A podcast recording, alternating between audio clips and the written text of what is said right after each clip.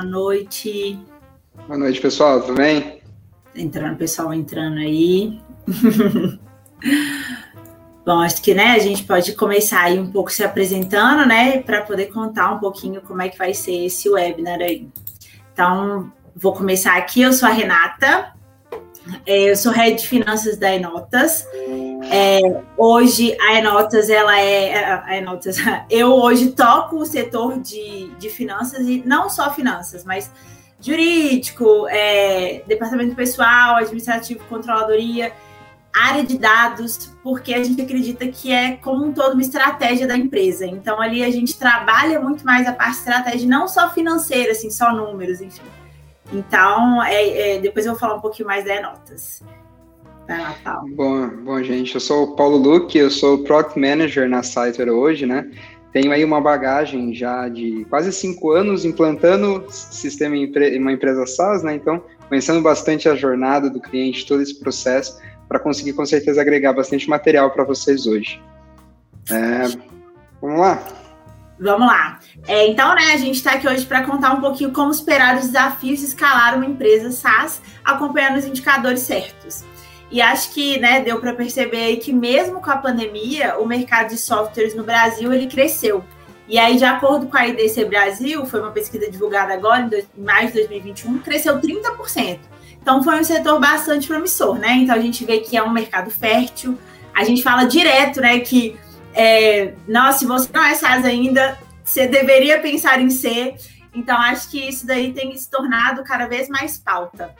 Então, é, só que muitas empresas abrem, porque, nossa, vou, vou entrar nisso e tal, e aí elas acabam ou ficando estagnadas ou não conseguindo escalar, né, Paulo? Então, acho que é aí que a gente vai, vai tocar um, nesses pontos hoje, né? Que não é só pensar é, aquele indicador, a gente vai falar um contexto, aplicar, como aplicar isso.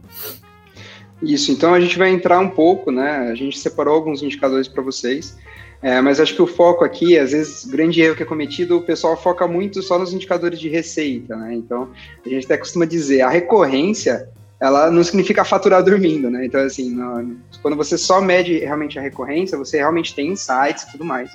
Mas existe, é muito maior que isso, né? Existem é, outras áreas, uma dependência entre as áreas. Então, é importante que a empresa ela tenha todo esse alinhamento estratégico, né? Que envolva os times de ponta a ponta. E para ajudar vocês nesse processo, a gente trouxe seis principais tópicos, né? Seis principais áreas que a gente fala que são aquisição, receitas, financeiro, suporte, parte de retenção de clientes, engajamento de clientes, que são alguns tópicos para a gente poder trazer exemplos e alguns indicadores que vocês podem, é, obviamente que vai depender da jornada que a sua empresa se encontra hoje, né, mas que vocês podem utilizar para começar a medir esses indicadores, ou até mesmo se já medem hoje, se vocês estão é, observando para eles, né, e vendo aí qual é o link com a estratégia e com o conceito que envolve é, cada indicador desse, ok? Então vamos falar aí de indicador de aquisição. É, acho que tem uma lista aí que o Paulo vai poder falar um pouco Isso. até melhor sobre todos. é, então aqui a gente tem alguns exemplos de indicadores de aquisição para vocês, tá? Basicamente a gente separou é, indicadores de aquisição, não só eles, né? Mas depende muito do modelo de negócio que vocês aplicam aí para sua empresa SaaS. Então, vocês podem ter indicadores que são globais, né, independente do modelo, como também podem ter indicadores que são focados mais para empresas que possuem aí um modelo talvez comercial mais tradicional de vendas, que a gente chama de high touch, ou talvez um modelo um pouco mais é, que você não chega a ter aquele contato, né, uma inscrição, você tem um processo mais online mesmo, que a gente fala que é o no touch ou tech touch, né? Então aqui a gente tem CAC, tem CAC payback, leads, oportunidades. Tem também a questão do PQL, que são os leads qualificados pelo produto, que seria para esse mercado no touch. É, o do marketing, né? Os leads qualificados pelo marketing, que é a questão do high touch, e também um pouquinho de SQL, que seriam é, um filtro maior, né, do que o realmente qualificado pelo marketing, já com alguns, algumas questões comerciais. Então, se o lead tem interesse realmente em adquirir, se ele tem budget para isso e tudo mais. É, então, a gente vai focar um pouquinho hoje para vocês o que a gente considera um dos mais importantes, que é o CAC, né? Aí, Renato, conta um pouquinho do CAC para gente. Então, o CAC, que é o custo de aquisição do cliente, é o quanto sua empresa investe para conquistar cada cliente. Então, ele leva em consideração gastos né, dos times de venda e marketing, incluindo salário, comissão, gasto em anúncio, entre outros. dividindo esse valor pelo número de clientes conquistados naquele período. Então, às vezes você vai é, lançar um projeto, né? Enfim, então você pega o que, que é, qual foi o custo daquele projeto e o que, que ele trouxe de retorno. Ele, esse indicador normalmente ajuda, por exemplo, a entender o quanto cada, quando cada consumidor começa a gerar lucro. Então, ele vai é, auxiliar na previsão de quanto você vai precisar de dinheiro inclusive em caixa, para conseguir esperar o tempo necessário para recuperar o que foi investido nele, né? Que é até um pouco ele é aquela relação CAC payback, assim. Então é, é, é um indicador extremamente importante. Sim, e o CAC, gente, tem alguns, algumas pessoas que chamam de startup killer, né? O CAC é, é realmente é muito importante você focar, você olhar para ele, porque através do CAC e alguns outros indicadores que a gente também vai comentar, você consegue entender se o seu negócio está sendo sustentável ou não. Né? Então, assim, realmente o CAC, ele é importante, é como a Renata falou, ele é o quanto você, né, como empresa, investe para trazer aquele cliente para a base. E ele consegue trazer alguns insights para vocês, como eu falei, se o negócio é, se o negócio está sendo sustentável, né, se o seu crescimento está sendo sustentável e assim por diante. É, a gente vai falar um pouquinho de receitas agora, né? Então, novamente, quais são alguns indicadores que vocês podem acompanhar? Falando de SaaS, é, é difícil não olhar para a receita e a gente não falar de recorrência mensal. Então, aqui a gente traz um pouco do que seria esse MRR e as suas variações, né? Então, assim, o MRR talvez é o principal, mas a gente também tem MRR de base, MRR adicionado, de expansão, questão do churn, né? A gente tem outros aí, indicadores, até como a receita recorrente anual também. E para explicar um pouquinho mais para vocês, a Renata vai falar um pouquinho aí especificamente do MRR. É, então, o MRR, né, ele vai medir a sua receita mensal. Então, a maioria das empresas SaaS, né, elas operam sobre esse modelo, que grande parte da receita é vinda de uma assinatura. Então, né, se você trabalha nesse modelo com planos mensais, esse indicador, esse indicador vai ser simplesmente a soma das mensalidades de todos os seus clientes. Se você tem planos anuais, semestrais, trimestrais, vai ser a soma do valor como um todo. Então, através desse dado que você consegue ter essa previsibilidade do que vai acontecer nos próximos meses. Assim, é, é o que fica mais fácil de você saber quando a gente tem que apertar a rédea, ou a gente consegue investir mais em alguma coisa específica, é, ou é um momento de. É aquele momento mais de tranquilidade que eu posso ali investir num PD, um produto diferente, enfim. Então, é, apesar de ter muito valor, é, é legal você pensar, por exemplo, quando você tem um ARR, né? Você pega o valor do contrato como um todo, que o Paulo até deve falar um pouco mais, mas quando você pega o ARR, que é simplesmente o seu, a sua mensalidade vezes 12, né? O seu MRR vezes 12, é muito importante. Isso daí ele vai explicar por quê, porque apesar de ser uma variável hoje é, utilizada né, para evaluation de empresa, é, atualmente a gente tem que entender o momento da empresa em termos de caixa. Porque se você pensa assim, ah, beleza, eu tô fechando vários contratos com valor X anual. Só que eu tenho uma taxa, por exemplo, de inadimplência alta, então eu tenho um indicador de inadimplência alto. Eu não vou receber esse dinheiro, por mais que eu esteja ali fechando e tal. É, então, isso, isso para mim vai dizer muito, porque se eu não tenho caixa, se eu não tenho um capital de giro ali que eu consiga sustentar esse tempo até eu receber, até eu tratar esse inadimplência ou receber outros contratos, eu vou acabar quebrando por causa disso, ou não conseguindo crescer da forma como eu esperava crescer. Então é bem importante se, se analisar que é, é, é, um indicador extremamente importante, mas você tem que avaliar ele com outros indicadores. Ele não é um indicador único que eu vá, ah, tô ótimo de MRR. Então você tem que contrastar ele é, com seu churn, contrastar ele com a sua inadimplência, que aí sim você consegue ter uma visão muito mais ampla do que está acontecendo e do que você pode investir ou não ali naquele momento. Sim, e como a Renata comentou, acho que o, essa recorrência anual, né, ela tem sido bastante utilizada para fazer evaluation de empresas. Então, é realmente só tomar esse cuidado, né, é uma métrica, como eu falei, é um MRR e variações, né, então você tem outras aí, variações que você pode medir, que você pode acompanhar, para realmente trazer esses insights, ver o que faz sentido para o negócio de vocês, o que faz sentido para acompanhamento, né? E até puxando gancho, um outro tópico que a gente fala é especificamente o churn, né? Então, o churn aí é o grande vilão do nosso acompanhamento. É, mas, é, Renata, explica um pouquinho para a gente essas questões do churn. Então, o churn hoje é, é basicamente o. É, é, existem dois, né? Assim, como é que você metrifica? O churn rate, que é simplesmente a quantidade. Então, é uma taxa em termos de quantidade de clientes que você é, de cancelamento. Então, clientes que cancelaram, número de clientes que cancelaram. O churn MRR, ele vai ser uma, uma medida que é, a, é o valor que esse cliente cancelou, ele, ele vai deixar de ser recebido nos próximos meses. Então, hoje, é muito importante a gente, é, assim, óbvio que a gente é, é, avalia churn rate e tal, mas o churn MRR é muito importante ser é, mais, melhor acompanhado exatamente porque imagina se você perde só dois clientes, pode ser só dois clientes. Só que se esses dois clientes, eles detêm hoje 80% da sua receita, um grande problema. Então, uma geração de caixa aí que vai ser complicada, né? Você ter, ou você vai ter que trazer muitos outros clientes para poder suprir esse valor, ou senão você vai ter que correr atrás de dois outros grandes clientes também.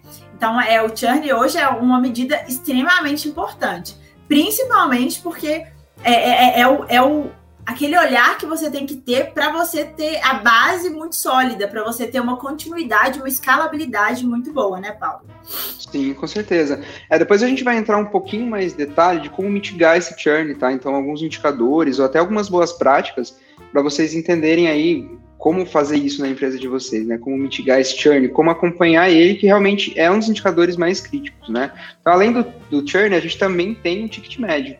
Então, é, vou só, só rapidinho complementando, uma coisa importante que hoje a gente vê muito algumas empresas trabalharem muito com churn negativo, né? E o que que isso, é, igual o Paulo falou, a gente vai entrar mais em estratégias que é atuando na base, por exemplo, upsell, é, cross-sell. Então, a gente vai falar um pouquinho sobre como atingir esse churn negativo, por exemplo, né? Que é o ideal, o mundo ideal aí de todas as empresas. Então, agora falando um pouquinho de ticket médio, que é ticket médio é simplesmente a média de quanto cada cliente gera de receita é, em um determinado período. Então, qual o valor médio que aquele cliente deixa para você na empresa pelo seu serviço, pelo seu produto? Então, para calcular o ticket médio, você soma todo, soma todo o MRR todos os clientes e divide pelo número de clientes ativos na base. Ou seja, olha, olha onde o churn também está atuando. Se você começa a perder muito cliente, você começa a ter um número menor, você diminui aí, né? Porque é, o seu ticket médio vai ficar cada vez menor. É, porque eu vou ter, é, aliás, desculpa, eu vou ter mais clientes, eu vou ter é, uma quantidade de clientes.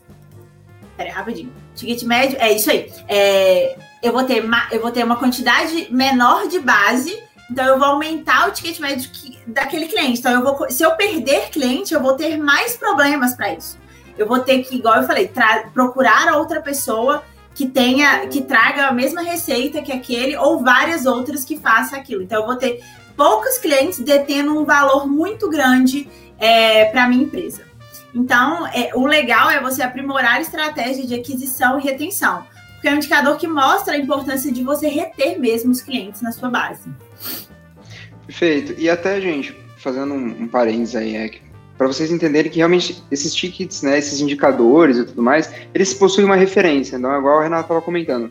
É, quando você olha para eles, né, é óbvio que a gente identifica eles, acompanha eles individualmente, mas é importante que vocês entendam toda essa jornada que a gente está fazendo. Né? Então, antes de entrar nos indicadores financeiros, é importante que vocês façam esse link de onde, como vocês conseguem utilizar esses indicadores, né? Lembrando, como eu falei, ticket médio vai ter referência, né? Até o próprio CAC depois vai ter recorrência, é, vai ter referência com o LTV e tudo mais. Então é bem para vocês entenderem toda essa relação entre esses indicadores, como acompanhar e como sempre vincular, né? Desdobrar corretamente para que vocês possam ter os melhores insights aí para a empresa de vocês. Ok? Então falando um pouquinho agora de financeiro, Vamos entrar aí então um pouquinho no EBITDA, né? Que eu acho que esse é um dos indicadores assim é, que principais que todo mundo já entra e fala ah, qual é o EBITDA, qual é o EBITDA da empresa, todo mundo é a primeira coisa ali. Primeiro que ele é um indica indicador que ele, ele vai permitir que você verifique o quanto que a empresa está gerando é, de recurso apenas com as atividades operacionais dela. Então, sem pensar em investimento, é, sem pensar em nada que, né, em dívida que tem que pagar, enfim, tem que pensa só na operação. Então, você tem que entender se a sua operação ela é sustentável. Se eu consigo gerar receita para pagar os meus gastos, né, os meus custos fixos ali, só com a minha operação. Então, ele ajuda a analisar é, como é que anda a eficiência e a produtividade do seu negócio e acompanhar um pouco dessa geração de caixa. Porque, é, de fato, eu acho que, né, igual o Paulo falou no início, existem vários momentos das empresas. E a gente brinca que quando você está num momento ali é, pequeno, médio ali, assim, o, ca o caixa é rei, né? Então você tem que, de fato, estar tá muito de olho, porque é, não, não é só sobre pensar é, sempre né, no futuro ali e tal, é importantíssimo, porque você tem que honrar seus compromissos. Então, é, é algo muito importante que você esteja de olho. Então, é importante que o seu EBIT, você, você tenha isso muito claro. Qual o seu EBIT, da onde que eu posso é, tornar ele mais eficiente. Até pensando em receita, em novos produtos, como que eu faço para que isso seja algo mais eficiente para mim e mais rentável.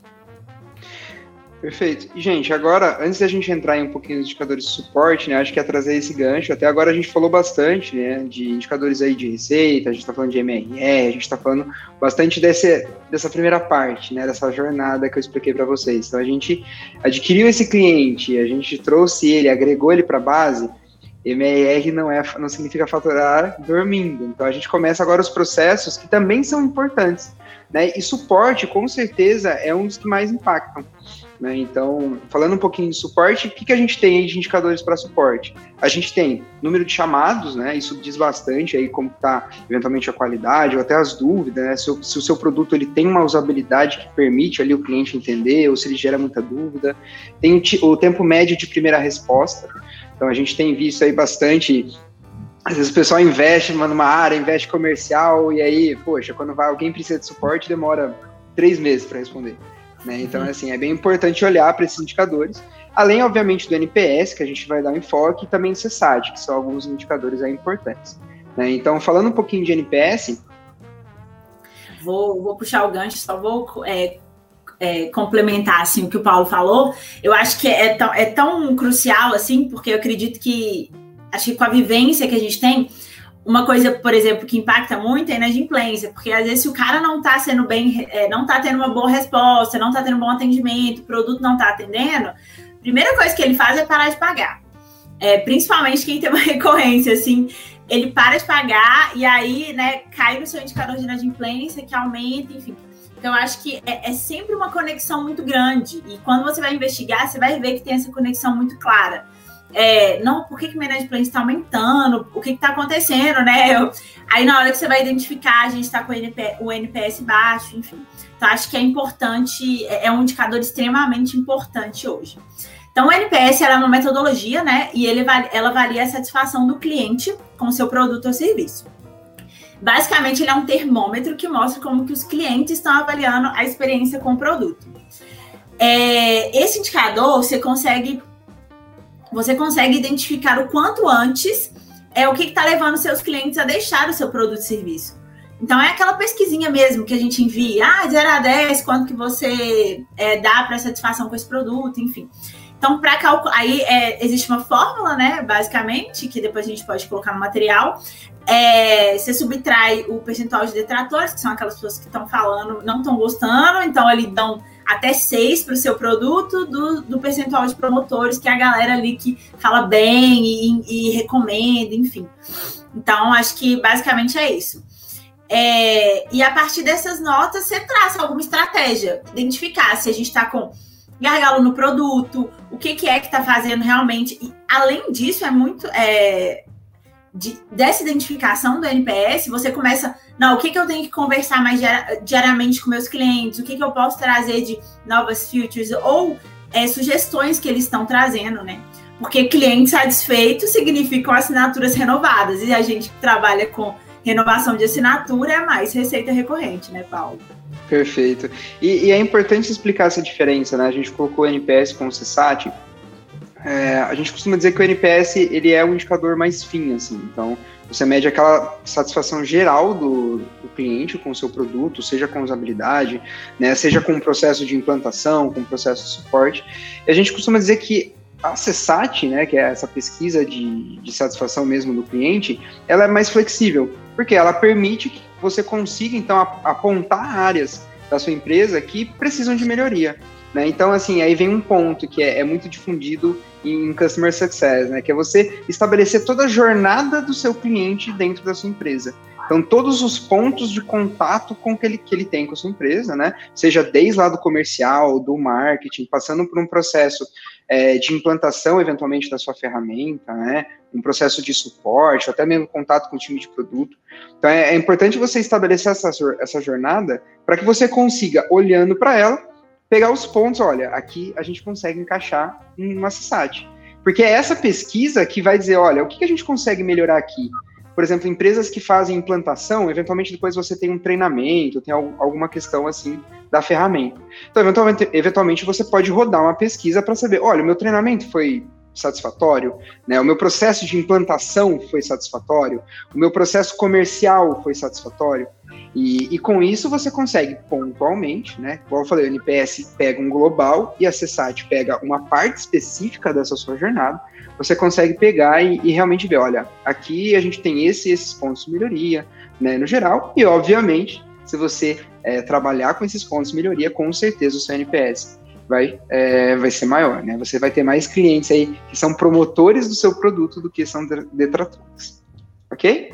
É, então, entrando um pouquinho agora, gente, falando um pouquinho de retenção de clientes, né? Então, acho que é, é um ponto bem importante para a gente que trabalha aí com o mercado SaaS, né? Então, a gente já falou de trazer esses clientes, de tudo mais, e agora é ok, mas como que eu faço para reter esses clientes? E quais são os indicadores que eu posso acompanhar para identificar esse processo? Né? Então, Aqui a gente tem alguns indicadores aí para vocês acompanharem. Então a gente tem, por exemplo, contratos ativos, contratos cancelados. A gente tem o mal que a gente fala, né, que é o número de usuários ativos mensais.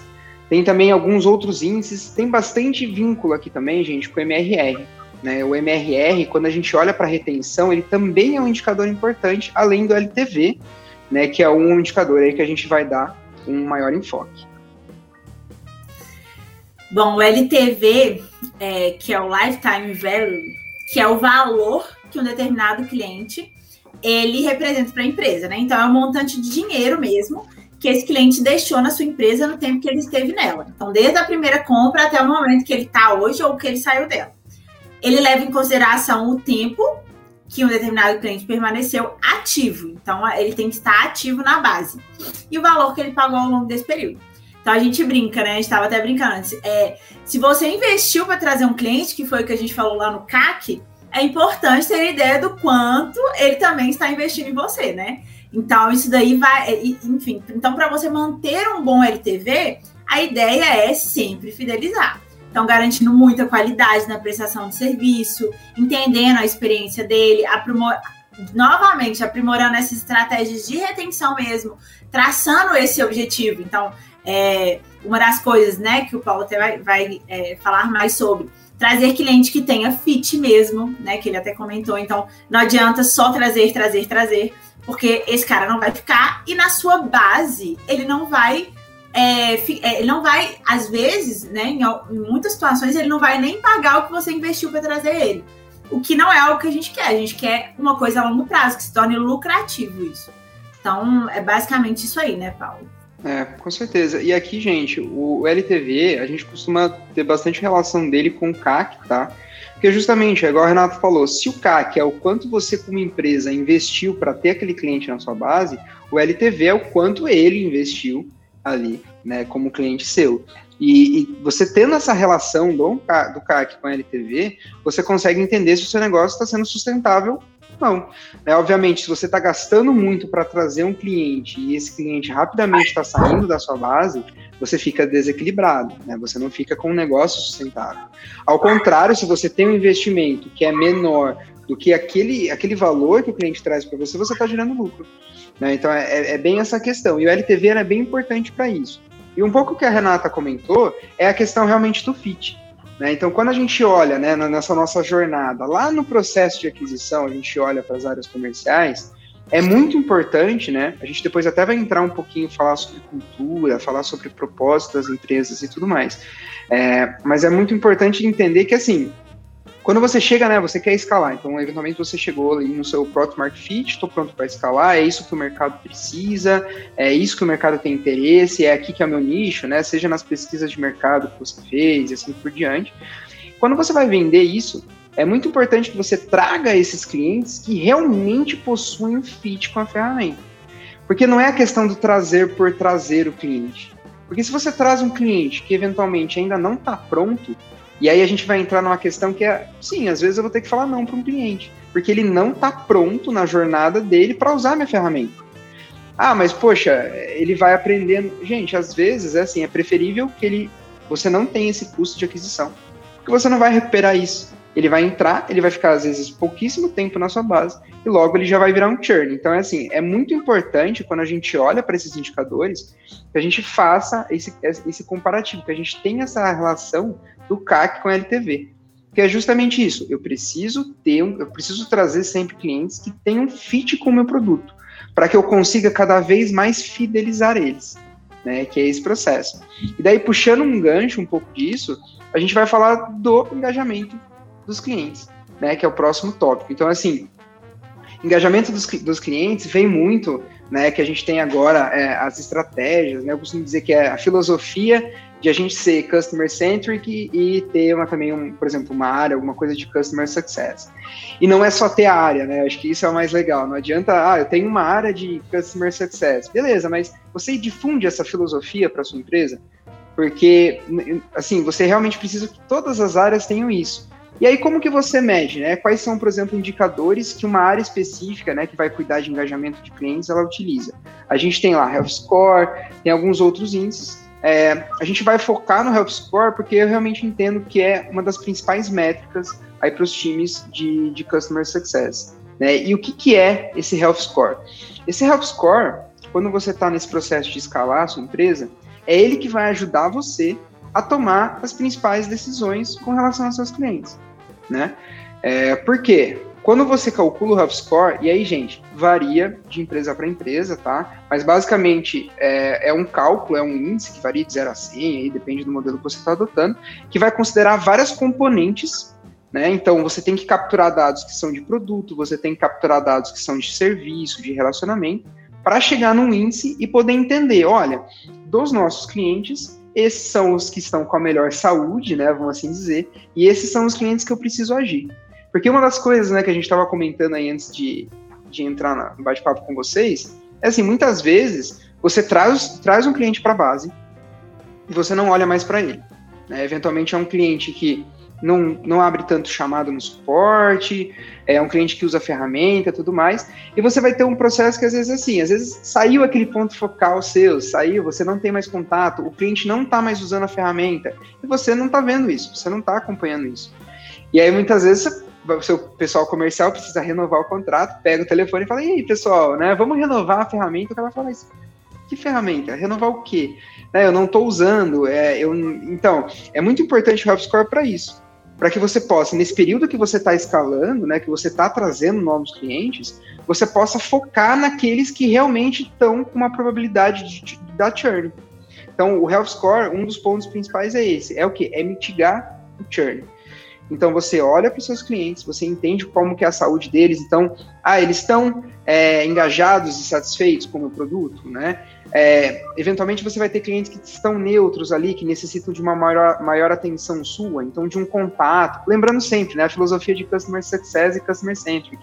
Você colocar o usuário ali no centro, então você entrar em contato, você ter essa proatividade de, se você identificou, poxa, não tá legal, essa pessoa não tá usando a ferramenta, você vai entrar em contato com ela e falar, opa, o que tá acontecendo? É, vamos estabelecer quais são os gates de sucesso e aí por diante. Né? Então, o Health Score ele é muito importante para esse ponto, ok? É, quer complementar alguma coisa, Renata? Não, na verdade, eu queria um pouco, era só é, dar alguns dados assim. Nossa, muito legal. Acho que era mais fazer uma conexão de algumas coisas, assim, principalmente pensando é, que a gente falou de LTV e Health Score assim, ao mesmo tempo, né? E uma coisa que a gente acho que não comentou, que eu até esqueci, que lembrei agora, é a questão da relação do CAC e do LTV é, porque acho que o Paulo falou um pouco mais, mas é um dado legal, assim, é um dado mais de benchmark mesmo, que as empresas falam que é bom que o seu, que o seu LTV seja no mínimo três vezes maior que o seu CAC, né? É um dado assim mais para você ter um parâmetro de como é que está sendo essa aquisição sua. É, e acho que até puxando, ainda fazendo esse que a gente fala de um monte de indicador, mas ainda fazendo elo sobre eles, é, deles, assim, é, igual o Paulo falou, ah, o suporte demora três horas para responder, então às vezes você vai falar não para um cliente, e às vezes você vai falar não para um cliente que não tem fit, e não para um cliente, às vezes, que é muito grande, você ainda não consegue atendê-lo. Exatamente porque você ainda não tem aquele. É, não que eu acredite que, nossa, tem que estar tudo perfeito para você atender, de forma nenhuma. Eu acho que a gente também tem que fazer acontecer, né, Paulo? Então, assim, é óbvio que isso é, é algo que vai acontecer. Mas você tem que pensar muito nisso também, até estrategicamente, porque isso pode realmente fazer as coisas andarem para um caminho que não era o que você estava é, imaginando, enfim. Acho que é só essa conexão mesmo. Sim. É, e outro ponto importante, né, como a gente falou, os indicadores eles são realmente vinculados. Você tem ali é, vários pontos, eles se conversam nessa jornada que a gente estabeleceu. Que nem, por exemplo, falando, a gente estava falando de HubScore. O HubScore é um indicador que, quando você acompanha ele corretamente, né, você consegue mitigar churn e eventualmente até reduzir o seu CAC. Por quê? Eventualmente, se o cliente está satisfeito, ele está engajado, ele vai indicar o seu produto para alguém, né? Então, é assim, você consegue reduzir o seu CAC com indicações e outros processos somente por você acompanhar esse engajamento. Então, fechando esse elo, né, é bem isso. Quando a gente fala desses indicadores, é importante que vocês olhem toda a estratégia de ponta a ponta né, que vocês estabeleçam qual é essa jornada do seu cliente com o seu produto e meça de ponta a ponta, porque se você focar só em uma parte, só em um objetivo, realmente ali algumas outras áreas vão ficar descobertas e, gente, a satisfação do cliente é o que importa. E não é só trazer o cliente. Né? Acho que esse é o principal insight. Você traz o cliente, mas e aí? Como que você cuida dele? Como que você engaja ele? Né? Então é todo esse processo. Ok? Então, assim, gente, bastante informação. E agora, né? Como, como que você utiliza tudo isso para escalar a sua empresa, né? Então, assim, é, como que você pega todos esses indicadores, pega todos esses pontos, né? E traz para o cenário Brasil, né, Renato? É, nossa senhora, porque assim, em questão de burocracia, né, a gente tem bastante aí, né? Então, acho que é algo que é, para a gente, né? É, algumas coisas são muito engessadas, os processos são muito burocráticos aí. É, e, e, eu acho que existem alguns desafios, né, causados por esse processo serem tão burocráticos assim.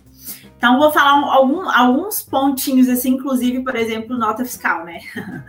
que aí é algo bem, bem já burocrático, todo mundo já tem um pouco de arrepio na hora que fala sobre nota fiscal, porque sabe que é um processo demorado, cai, enfim. Então, só que não, é uma coisa que não tem como fugir. E a pessoa que quer escalar sem ter um problema sério, né? Porque isso é algo assim, né? Pessoa vai presa, enfim. Então, o fisco tá de olho, ela é, e principalmente quando a empresa escala, então fica, ainda chama mais atenção, então não tem como, você tem que fazer a coisa bem certinho. Uma das maiores dificuldades hoje que as empresas elas encontram devido a essa burocracia é a questão de ganhar escala. E aí, como é que você ganha escala em todos os municípios do país, em todos os estados, com custo baixo, de forma eficiente é, para você conseguir escalar a sua solução, ainda focar no seu produto, né? Porque o negócio é o seu produto, isso daí é só um pontinho ali.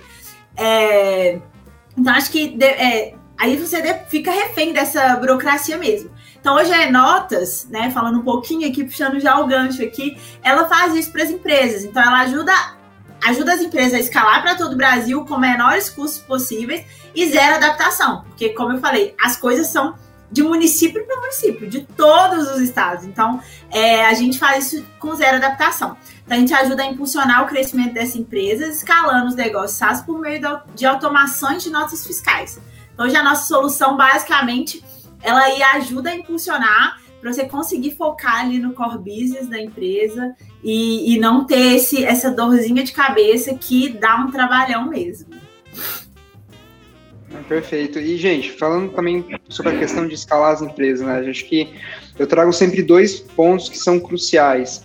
A gente está olhando muito para indicador ainda. Acho que definição de indicadores é só o começo, né? Então, assim, é, poxa, com toda a vivência que eu já tive nesse mercado, a gente sempre olha, poxa, definiu, tá tudo bonitinho, mas e aí? E o engajamento dos times, né? Como que você faz para os próprios colaboradores, você olhar para aquilo, você ter aquela, sensação de ownership, né? Eu tô olhando para o indicador, que muitas vezes o que acontece é assim, você seta os indicadores lá para bônus, aí a área vai no comercial, né? O comercial e o MRR, como que tá? A gente vai bater a meta esse ano? Mas qual que é o seu impacto naquilo? Porque como vocês viram nessa jornada, é, todas as áreas elas são interdependentes. Né? Então, assim, você tem realmente que medir de ponta a ponta, você tem todos esses pontos, e você tem essas, essas dores, né? De como que você engaja esses colaboradores, é, como que você faz o acompanhamento correto, que depois de definir, você seta as suas metas, você começa a realmente fazer o acompanhamento, e aí é muito importante, né, você eventualmente fazer, se possível, né, um acompanhamento mensal, é, você usar uma ferramenta, né, que, por exemplo, Stratos, nós, para fazer esse acompanhamento, então ter isso mensal, poxa, tô saindo fora da meta, né? A gente fala muito hoje de gestão de crise. Então, assim, como que você usa os indicadores para esse processo? Né? Então, poxa, o indicador às vezes não está atingindo a meta, você conseguiu rodar ali um PDCA, né, que é o famoso errar rápido, né, startup. Então, você realmente já analisa aquilo, mede, viu que está dando certo ou não, já volta né, e traz todos esses processos. Mas para escalar, eu sempre digo, tem os dois principais pontos, né, que é a questão de você ter uma base forte. Então, uma base, uma estrutura mesmo da empresa. Igual eu falei para vocês anteriormente. Eventualmente, quando você está escalando, você acaba optando por focar em um ponto, em um ponto específico. Né? Focar, às vezes, numa área específica. E, gente, pode dar certo? Pode. Mas não é a melhor prática. Né? A gente vê, às vezes, muita empresa focando em marketing, focando em comercial, atraindo um monte de clientes, novos clientes mas e aí? Aí quando a, o cliente ele vai ter o contato com o suporte, demora para responder, ele não tem uma boa relação, né? E com certeza ele vai acabar virando churn. Né? Então é bem isso mesmo, é focar não só em atrair esses novos, mas você ter uma implantação, você ter uma questão, né, um CS estruturado, alguma questão nesse sentido. E outro ponto importante é olhar para sua empresa e entender também os colaboradores. É, isso com certeza, quando você está escalando, você vai trazer novas pessoas, você vai trazer ali novos colaboradores e tudo mais. E hoje, né, nesse novo normal que a gente tem, tá, tá vivendo, é bem essa questão de assim, poxa, normalmente as empresas estão em home office, como que a gente faz com a cultura? E a cultura é um ponto crucial para você escalar uma empresa. Né? Então, assim, você ter os colaboradores que acreditam no mesmo propósito que você, né, que realmente estão alinhados com a empresa, que estão engajados, que possuem um sentimento de dono, isso é crucial.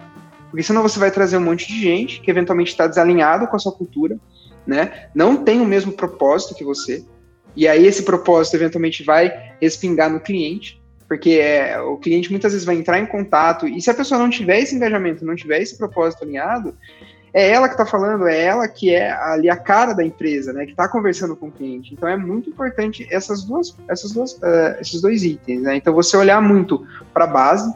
Então você quer escalar, o processo precisa estar tá bem estruturado. Ah, eventualmente você pode ter um time enxuto, você pode é, escalar isso, né, com todas as dificuldades que a gente tem até para contratar gente hoje. Então assim, tem meio essa questão. Você tem os processos bem estruturados você ter os processos definidos, você ter essas jornadas definidas, o onboarding, né? Quando vai para a cultura, você tem o onboarding dos novos colaboradores, explicarem para ele trazer esse sentimento.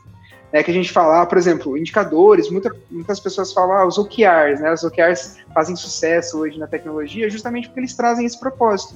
Né? Eles trazem esse sentimento de para que, que aquilo é, para que, que aquilo serve. E eles difundem esse propósito com a sua empresa. Então isso ajuda também bastante a você vencer essa barreira aí na hora de escalar. Não, nossa, faz bastante sentido. Acho que de, é, essa questão de ser de ponta a ponta, assim, é, principalmente, assim, acho que é o engajamento mesmo, né, dos gestores, dos liderados, da liderança, e tem que ser uma coisa que é um objetivo comum mesmo para atingir. Eu acho que uma das coisas importantes que você falou, ah, é, que é muito comum é essa questão de investimento muito em marketing e comercial, é, que eu acho que tem que ser, mas eu, eu acredito que tem, você tem que ponderar algumas coisas, até porque realmente não adianta você falar, nossa, olha só, estou fazendo um trabalho incrível aqui, cresceu 30%, não, não, e aí você vai ver seu churn foi 40%. E aí não adianta muito, porque a gente está só é, botando água no balde furado mesmo ali. Então não adianta, né? E aí a gente começa a não entender, e aí seu EBITDA começa a não ser um EBITDA deficiente porque a sua operação não está realmente, ela não está trabalhando do jeito que tem que ser, e aí começa às vezes gerar conflitos até igual essa questão da cultura, assim. É, ah, mas eu tô fazendo, você não tá, então fica aquela coisa um pouco dividida, que acredito que tem. Então, quando você tem essa cultura muito forte, quando você tem essa o objetivo muito claro para todas as áreas, que o objetivo é comum e que todo mundo tá ali para atingir aquele, independente de é, da área que esteja, a gente quer atingir aquilo, isso faz muita diferença para você conseguir e atingir os seus, é, assim, né, os seus principais objetivos da empresa. E além disso, igual o Paulo falou, pode ser uma pessoa, uma empresa enxuta. Não é sobre ter vários funcionários, é sobre ter processos eficientes e sobre ter é, indicadores bem acompanhados. Acho que basicamente é isso. Sim, igual a gente comentou, né? Que você falou, a empresa pode ser enxuta, mas se você faz esse acompanhamento, você olha para a empresa como um todo, né? Um todo, aquela visão sistêmica mesmo, igual eu falei, de ponta a ponta. Se você faz o correto acompanhamento, e aí entra né, os desafios, igual a gente falou, engajamento tudo mais. Mas isso tudo é uma combinação de fatores. Então, se você tem colaboradores que acreditam no seu propósito, que possuem uma cultura forte, independente se trabalham de casa ou não, isso é uma outra questão. Hoje é algo que já não dá mais para fugir, né? O mercado cada vez mais e, e é excelente para algumas pessoas, algumas ainda não se adaptaram, mas que nem eu já trabalho home office desde 2019, assim, antes da pandemia mesmo, já tinha toda essa questão e não tem como fugir. E como que você traz né, essa cultura? Então, se você tem os colaboradores engajados, se você tem, fica mais fácil de você fazer o acompanhamento, né? E para os momentos de crise é realmente olhar, eventualmente o indicador não está dando certo, entender o porquê, né? Qual é a causa raiz, como que você pode analisar aquilo para eventualmente, ah, não consigo recuperar, mas poxa, lições aprendidas, né? O que, que a gente tirou disso? Então isso é muito importante e é como vencer essas barreiras aí de, desse processo. Total. É, acho que a gente pode responder algumas perguntinhas aqui, né? é, vou, vou, acho que eu vou até direcionar para você, Paulo, que são bastante direcionadas aí. É, a relação MRR-CAC deve ter a mesma referência temporal? Então, quando a questão do CAC, né? Esse, o CAC, ele depende, porque o CAC você vai estruturar, né? Você vai chegar nesse indicador. Ô, gente, até um ponto antes, é importante que a gente passou pela apresentação, mas depois a gente vai disponibilizar esse material para vocês. Tá? Então, todos esses indicadores, todos esses pontos que a gente passou, às vezes, um pouquinho mais rápido, já que a gente deu ênfase em alguns outros, né? Então, vocês vão conseguir analisar, depois a gente manda esse conteúdo para vocês. É, mas é a diferença, você pega o CAC, por exemplo, o MRR, depende da sua análise. Assim, pode ter a mesma referência temporal, pode eventualmente... É sempre bom que tenha, né? Quando a gente fala de indicadores, a gente não está falando de referência temporal. Quando você vai para a meta, aí sim, você tem a sua meta, você tem o seu trecho ali definido do período, e é sempre bom você olhar para vezes não ter distorção, entender o momento que você está vivendo, que a sua empresa está vivendo, e a partir daquele momento definido, setar esses indicadores e fazer esse acompanhamento.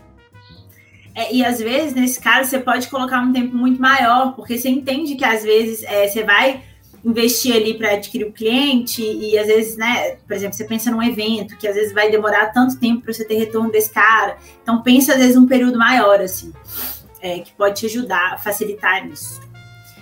É, é, pode, pode falar, você queria Não, é que eu falar do CSAT, né? A gente tem uma pergunta aqui também do Arthur Faria, que é explicar um pouquinho mais sobre o funcionamento e resultados do CSAT. Né? Então, assim, como eu falei para vocês, o CSAT é uma pesquisa, primeiro, a jornada é muito importante. Né? Porque sempre vem, até fazendo um gancho, né? O pessoal fala, ah, mas quando que eu coloco o CSAT? Quando que eu faço o CSAT? Né? E como que eu analiso os resultados disso? É, é muito importante você definir a jornada, porque com a jornada do seu cliente definida, né, então, assim, olhando para o lado dele, porque às vezes um erro que o pessoal comete é olhar para a jornada do cliente na ótica da empresa. E ali na ótica da empresa é diferente do quais são os contatos que o cliente tem. Então você tem a jornada sua, né, como empresa, quais são os pontos, quais são os processos e tudo mais, e você tem a jornada do cliente com quais são os contatos que ele tem com a sua empresa. E aí o CSAT ele vem para isso. Nem, por exemplo, um exemplo que comentei com vocês é treinamento. Então, assim, você tem uma ferramenta que eventualmente você vai ter um processo de implantação, você vai é, administrar, administrar um treinamento, tudo mais. Por que, que é importante ali o CSAT? Porque terminou aquele treinamento, você precisa entender se o cliente está satisfeito com aquilo, ou se você precisa melhorar como você está conduzindo esse processo. E aí você roda a pesquisa, né? É, é importante que ela sempre seja é, posterior àquela ação, por isso a importância de definir a jornada.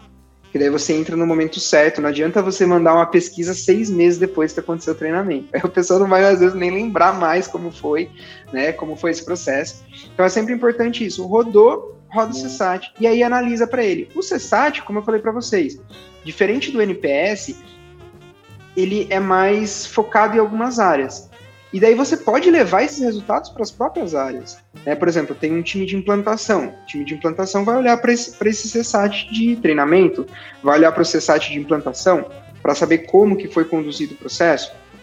E a partir dos resultados você tira os ganchos para melhoria. Ah, então o nosso processo de implantação está demorando muito. É, o nosso treinamento não está trazendo conhecimento necessário, então está gerando muita dúvida de suporte e tudo mais né? Ou até mesmo questão, questão comercial. Então, feita a venda, passei, né? Passei a bola para a parte de implantação. Como que foi esse processo comercial?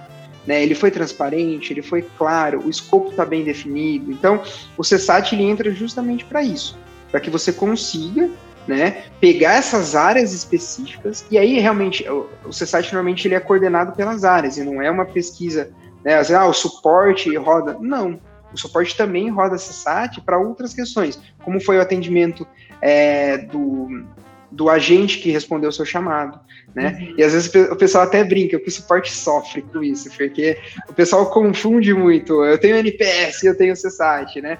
É assim, eu não estou avaliando a empresa, às vezes o cara está muito bravo com a empresa, é, só que o atendimento foi legal, o atendimento foi bom, explicou as dúvidas, então é importante ter essa distinção.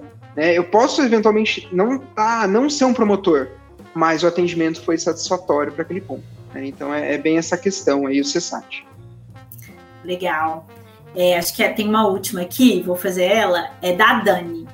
É, como podemos melhorar o engajamento dos clientes para responderem às perguntas de satisfação? Qual seria um tempo ideal para entrar em contato com os respondentes?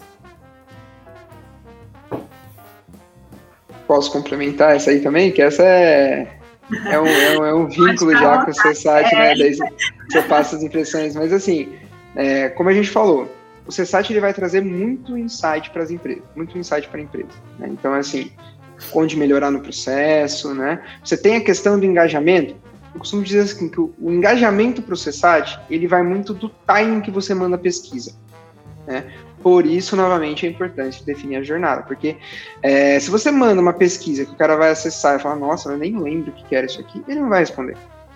Né? Então, é assim, ele não vai responder.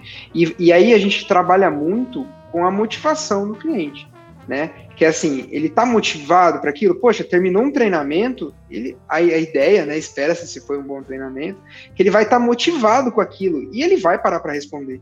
Né? A gente às vezes pega a experiência própria, por exemplo, ah, você comprou, que nem o iFood. iFood já vem, terminou, você recebeu o pedido, ele já pergunta se você está gostando daquilo ou não, se teve algum problema, se teve alguma questão. Porque você vai responder, você já está ali, já está atualizando. Agora, se você deixar aquilo e ele mandar depois três dias, e aí, o que, que você achou? Eventualmente você não vai responder. Então, acho que esse gancho do engajamento é muito com a motivação né, do, de quem vai para responder. Então, assim, o timing ajuda para motivação e, obviamente, né, você, assim como o NPS, né, o NPS ele também traz é, comentários que são riquíssimos para a empresa de como melhorar né? A também traz. E é importante, né? a gente está falando muito aqui de filosofia de Customer Success, a gente está falando de Customer Centric, então é importante também esse lado. Né? Você tem que entrar em contato e espera-se que isso seja o mais rápido possível. Né? Novamente, as questões de timing. Se alguém às vezes fez uma reclamação ou fez uma sugestão de melhoria, né, que nem, por exemplo, a gente que trabalha na área de produto, a gente recebe muito isso. Né, como Product Manager, a gente tem que balancear essa expectativa do cliente. Então, tem o meu produto, a todo momento recebe-se melhorias, né? E assim, se eu não olho para aquilo, ou se eu não dou uma resposta, mesmo que seja, olha, não faz parte do meu roadmap, eu não vou conseguir encaixar isso agora. É importante dar a resposta. Porque a pessoa que está entrando em contato, ela se sente bem com aquilo. Olha, beleza, em outro momento isso vai acontecer. Diferente de você não olhar para aquilo, falar, olha, eu sou indiferente com relação à sua opinião. Né? Então, é bem essa ideia de qual seria um tempo ideal. Assim, não existe uma bala de prata, olha, você tem que entrar com tanto tempo, mas é, o quão mais cedo você entrar, mais fresco vai estar aquilo para a pessoa, e obviamente vai ser mais fácil você conversar com ela, é, eventualmente ter um contato, adquirir mais informações e tudo mais. Então, é bem eu essa questão. Assim, fazer uma perguntinha até para é, puxando só esse gancho, viu? É, aí uma opinião mesmo que eu queria mesmo sua, Paulo. É, o NPS, você acha que ele tem que ser feito com que frequência também? Varia, é a melhor resposta, mas assim, é, o NPS, por exemplo, depende muito de como você trabalha. Por exemplo, empresa, a gente sempre vai ter melhoria do processo. Uhum. Né? Então, que nem a gente é da área de produto, a gente sempre tem um roadmap, a gente sempre está com as, as novas melhorias, os novos processos, e como eu falei, as áreas são dependentes. Então, eventualmente, uma correção que é feita, é uma melhoria que entra, ela vai mudar o NPS do colaborador, no, do colaborador, perdão, do cliente. Né? Então, assim, eventualmente, ah, quero rodar de três em três meses, quero rodar no semestre. Vai depender bastante do quão você atualiza a sua ferramenta, ou de uhum. quão você atualiza o seu processo, né? Porque, obviamente, se você olhar uma vez por ano para NPS, em um ano pode acontecer muita coisa, pode mudar muito a ferramenta, pode mudar muito a experiência do usuário né? E se você também deixar, ah, no final do ano a gente vai olhar para o que o cliente, cara, é aquele negócio, né? Às vezes um problema que existia, que levava a uma má usabilidade da ferramenta, que gerava um transtorno, que consequentemente reduzia o meu NPS, eu posso corrigir ele no mês seguinte. Se eu olhar isso só no final do ano, não vai mais fazer sentido. E aí você vai ficar naquela, ah, isso aqui já entrou no roadmap. Ou você vira para o cliente e fala assim, não, isso aí, a gente está em dezembro, ah, isso aí entrou em janeiro o cliente fala, poxa, mas eu não sabia que funcionava assim, eu não sabia que tinha esse retorno, que a usabilidade tinha mudado, né? Algumas coisas, às vezes, um pouco mais, que não fica tão evidente para o usuário. Então, é muito importante essa questão, assim, depende, mas é sempre legal você balancear o que você melhora no seu processo, o que você melhora na sua ferramenta, com, com, com qual a frequência que você entra em contato para pegar uhum. esse feedback. Legal. Eu falo muito porque eu, uma vez eu ouvi, estava ouvindo um podcast e o cara falou muito sobre isso, assim. É, a mesma coisa do CSAT. Se você manda um NPS, o cara nem lembra, e às vezes foi ótimo, né? Só que naquele momento ele tá, tá assim, não tá bem com alguma coisa que tá acontecendo. Então ele vai avaliar aquele momento e não, não do passado. Então, assim, é muito também de momento, né? Do que, que a pessoa tá vivenciando. Então, para mim, não faz muito sentido demorar tanto, de fato, a mandar, a, por, por, exemplo, rodar um NPS, né, anual, enfim. Acho que é exatamente porque reflete muito o momento ali. Reflete o momento, e igual eu falei, reflete muito essa motivação do, do cliente responder aquilo, né? Do cliente, que às vezes, poxa, aconteceu um bug, aí caiu o NPS para ele, ah, não presta esse negócio, não funciona. Aí, eventualmente, aquilo já vai ser corrigido e tudo mais, então muda a percepção, né? Muda a usabilidade. Então, tem muito isso. Você não pode demorar, não. Você tem que acompanhar. E, novamente, igual eu falei, não só o NPS. Acho que um grande desafio é como você acompanha todos esses indicadores como, com uma periodicidade. Né? É, obviamente que você rodar uma pesquisa NPS, você rodar uma CSAT, vai ter um trabalho. Né? Então, assim, você precisa, novamente, os processos bem estruturados. É importante que você tenha o um processo bem estruturado para que você consiga rodar essas pesquisas né? E, obviamente, é o que eu falei, dar uma resposta a essa pesquisa. Porque só rodar por rodar, e, e isso é até um ponto, né? A gente estava falando, uma das dúvidas era como melhorar o engajamento. Gente, outro ponto, além do time, não tem como melhorar o engajamento se você dá uma resposta para o usuário. Porque é bem aquele negócio, você manda uma pesquisa, ele responde e você não fala nada. Na segunda, na terceira, ele fala, oh, ninguém me responde, eu, eu vou parar de responder. Agora, se você está sempre tendo as interações com o usuário, você sempre vai estar tá trabalhando com motivação, porque ele vai se sentir ali realmente ouvido. Ele vai, ó, o pessoal realmente está olhando para as minhas dúvidas, está olhando para as minhas questões. E isso vai aumentar o engajamento dele em responder as pesquisas. Se ele vê né, que aquilo, isso não funciona só para é, para CSAT, para NPS, isso também é muito para pesquisa interna, tá? Quando a gente fala aí de gestão de talentos, puxando um gancho, a gente olha para os nossos colaboradores, é bem isso, roda feedback, roda pesquisa interna, mas se você não der a resposta daquilo, o, o colaborador ele vai perder engajamento. E a mesma coisa serve para os clientes. Então você sempre tem que estar tá olhando para isso, dando essa resposta para aumentar o engajamento dele e trabalhando nesse time aí com essa motivação que eu falei, que consequentemente vai trazer mais insights para vocês novamente, eu preciso olhar para o usuário, né? Entender quais são as dores, entender quais são os processos que ali não estão legais para ele, para fidelizar, para aumentar, reduzir meu CAC, mitigar meu churn e puxar todos os outros indicadores. Né? Então é bem essa, essa balança que tem que ser feita. Bem legal. Acho que a pergunta é isso, né? É, de toda forma, a gente vai deixar também né, o contato. Então, acho que o Paulo vai falar um pouquinho aí também, quer falar um pouquinho da site.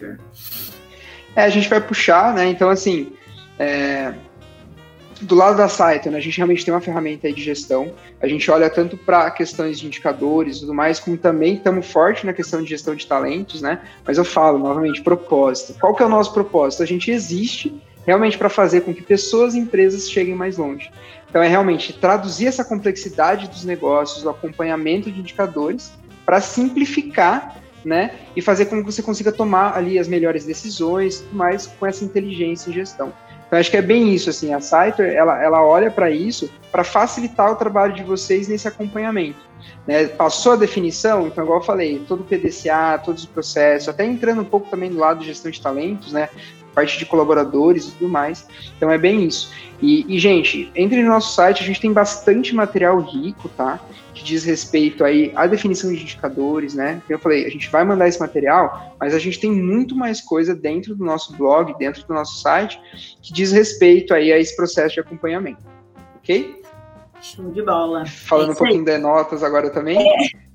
Só para puxar, né? Como eu comentei, a gente ajuda a impulsionar o crescimento e escalar os negócios exatamente porque a gente cuida da parte das notas fiscais, que é algo extremamente burocrático para você cuidar do seu negócio. Então, a gente usa tecnologia, via API, enfim, para ser mais, o mais escalável possível. Então, entra aí também no nosso site, dá uma conferida, tem muita coisa interessante. Nossa, nosso blog, muito conteúdo. E qualquer dúvida também, manda para a gente. E acho que é isso aí.